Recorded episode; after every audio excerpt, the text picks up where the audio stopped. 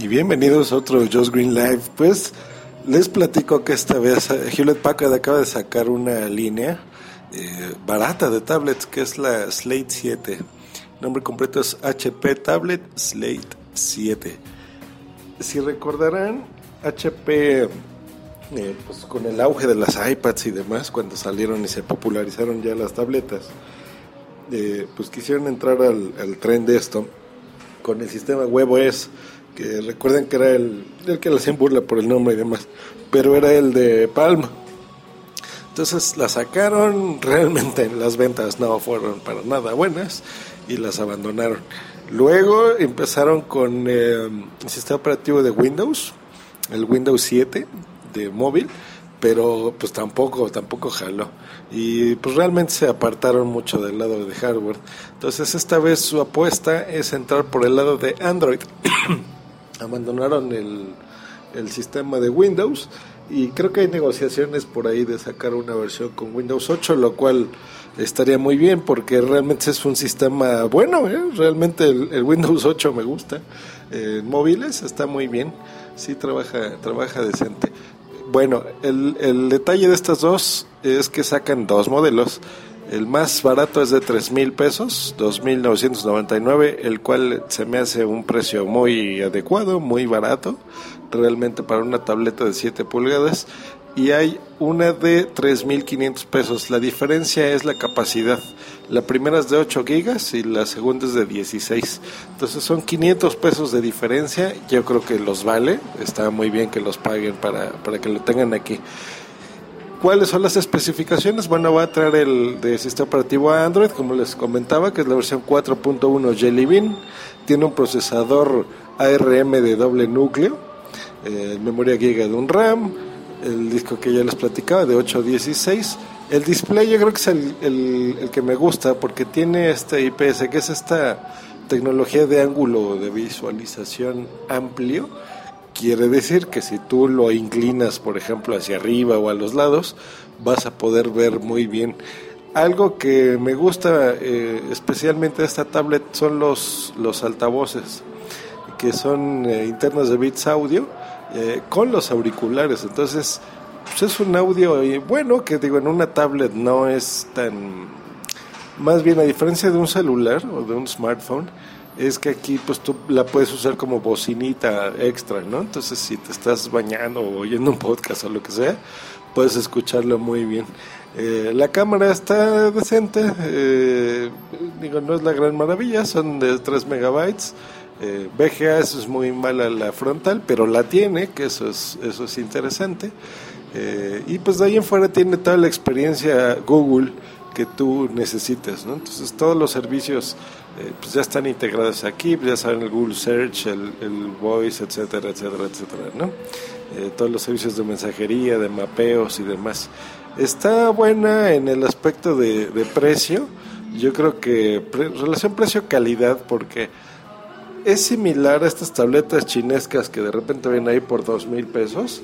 Entonces, esta por 900 pesos más te estás llevando una eh, tablet con un buen procesador. Yo creo que más del doble de lo que traen las chinas, también con una memoria RAM buena, porque casi todas las chinas traen entre 256 y 512 eh, megas. Entonces esta pues, que ya tenga un giga, pues la hace interesante, ¿no? Es, similar a la memoria RAM que tiene un iPad, por ejemplo, con un precio tres veces menor.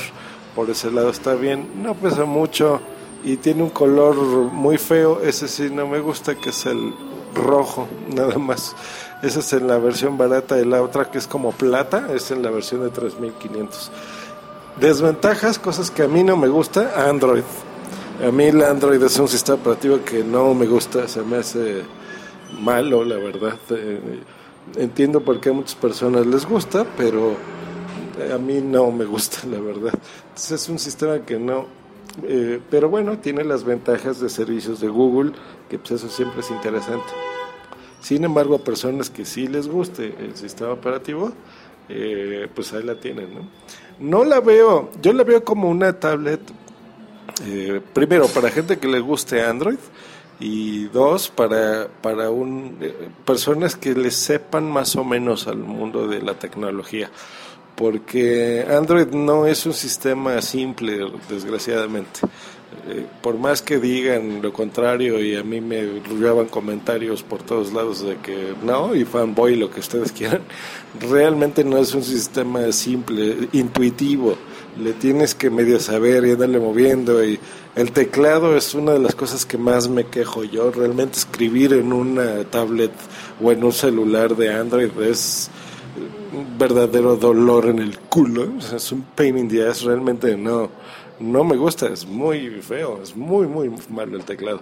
Y aquí es donde se complica, porque todo el mundo te dice, ah, pues mira, si no te gusta, instálale este otro teclado y cómprale esto y el Key Swift y la chingada. O sea, mm, te complicas la vida cuando eh, las cosas simples deberían de tenerlas ya instaladas, ¿no? Esos son entre muchas cosas, detallitos que a mí no me gustan. Entonces, por ejemplo, si tú le quieres regalar a tu mamá una tablet, este, me acuerdo ahorita de un comentario que me hizo un amigo en internet, Benzune, de que se sentía ofendido con lo de eh, cuando estaba dando yo los mi curso sobre iPad, sobre cómo utilizarlo, decía, oye, pero pues como mamá y yo tengo un iPad mini, pero bueno, puse ese ejemplo de, de ah, como tu mamá, porque ese sí es una tablet que le puedes regalar a alguien que, que incluso no tenga idea de tecnología. Si tú le das un, un eh, iPad, por ejemplo, a alguien que nunca la haya usado, la va a aprender a usar de forma intuitiva, ¿no? Y muy simple y si quieres este, hacer algo lo haces y punto, ¿no? Si le quieres instalar un programa cualquiera, cualquier aplicación que tú veas en la App Store, por ejemplo, la va a correr. Y en estos sistemas de Android no, o sea, hay juegos que tú, por ejemplo, este, quería instalar un, el Plants vs. Zombies en un Android y no se puede, o sea, sí está, pero como que no trabaja en todos los modelos, ¿no? Entonces se crean confusiones de que tú quieres comprar algo y puede que te funcione, puede que no te funcione. Eso es en donde yo digo, vale la pena pagar un extra para un dispositivo que te va a funcionar y punto, ¿no? Y si lo quieres actualizar, lo actualizas sin problemas al día uno de que salga una actualización y no esperarte aquí a ver si el fabricante, en este caso HP, se decide o no actualizar el sistema eh, siguiente. Pero bueno, ahorita está en precompra en la página hponline.mx, que es la tienda oficial de Hewlett Packard, eh, a estos precios y prometen que la fecha de entrega será a partir del 29 de julio. ¿De hecho? Entonces eh, pueden ya hacer su precompra y aquí te, te hará, pues ya te la mandarán. Hecho, pues que estén muy bien. Nos escuchamos la próxima. Gracias por escucharme. Bye.